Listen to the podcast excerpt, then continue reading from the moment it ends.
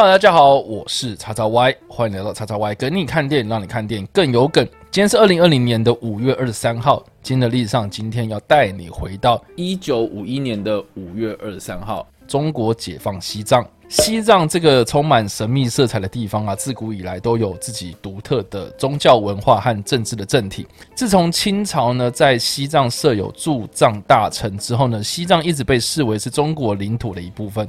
直到满清垮台之后呢，民国政府时期。西藏呢，为了避免卷入复杂的国共内战的关系，阁下政府驱逐了中华民国驻藏人员，并且在中华人民共和国成立之后呢，向国际求援，希望呢能够让西藏保持独立的状态。直到一九五零年，中共逐步解放了西藏边缘的地区呢，西藏才决定放弃国际求援，并且跟中共谈判。双方呢，在一九五一年签下了和平协议，中共的正式宣布。和平解放西藏，有关记录西藏追求独立的电影非常非常多啊。但是呢，在一九九七年由布莱德彼特所主演的《火线大逃亡》呢，相信是让大家开始重视西藏问题的一个非常重要的电影作品哦。电影的内容主要是根据奥地利登山运动员海因里希·哈勒的同名自传而改编而成。电影从一九三九年。登山运动员海因里希·哈勒呢，跟彼得·奥弗施奈特两个人以纳粹党徒的身份来到印度攀登喜马拉雅山。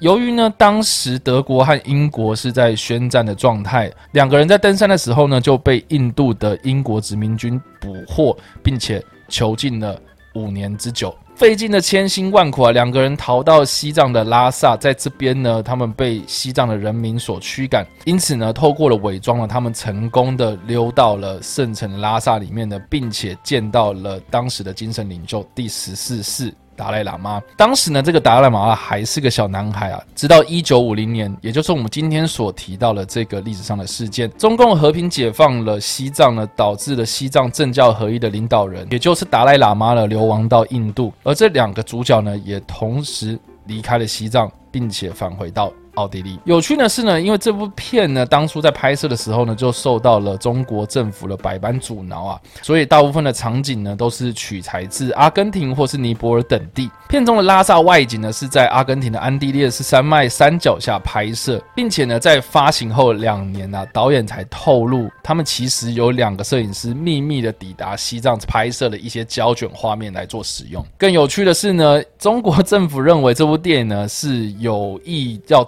丑化中国的意图啊，因此在抗议之下呢，这部片在中国的当地是被禁片的，而包括导演在内啊，布莱德比特、大卫休里斯呢，也都遭到中国拒绝入境。而如今呢、啊，只要讨论到西藏的问题。我想呢，《火线大逃亡》一定又会被再拿出来讨论一遍哦。好啦，以上就是今天的影片内容。如果你喜欢这部影片，或是声音，或是想要看到更多有关电影或是历史的相关资讯，也别忘了按赞、追踪我的脸书粉丝团，以及订阅我的 YouTube 频道、IG 以及各大声音平台哦。我是叉叉 Y，我们下次再见，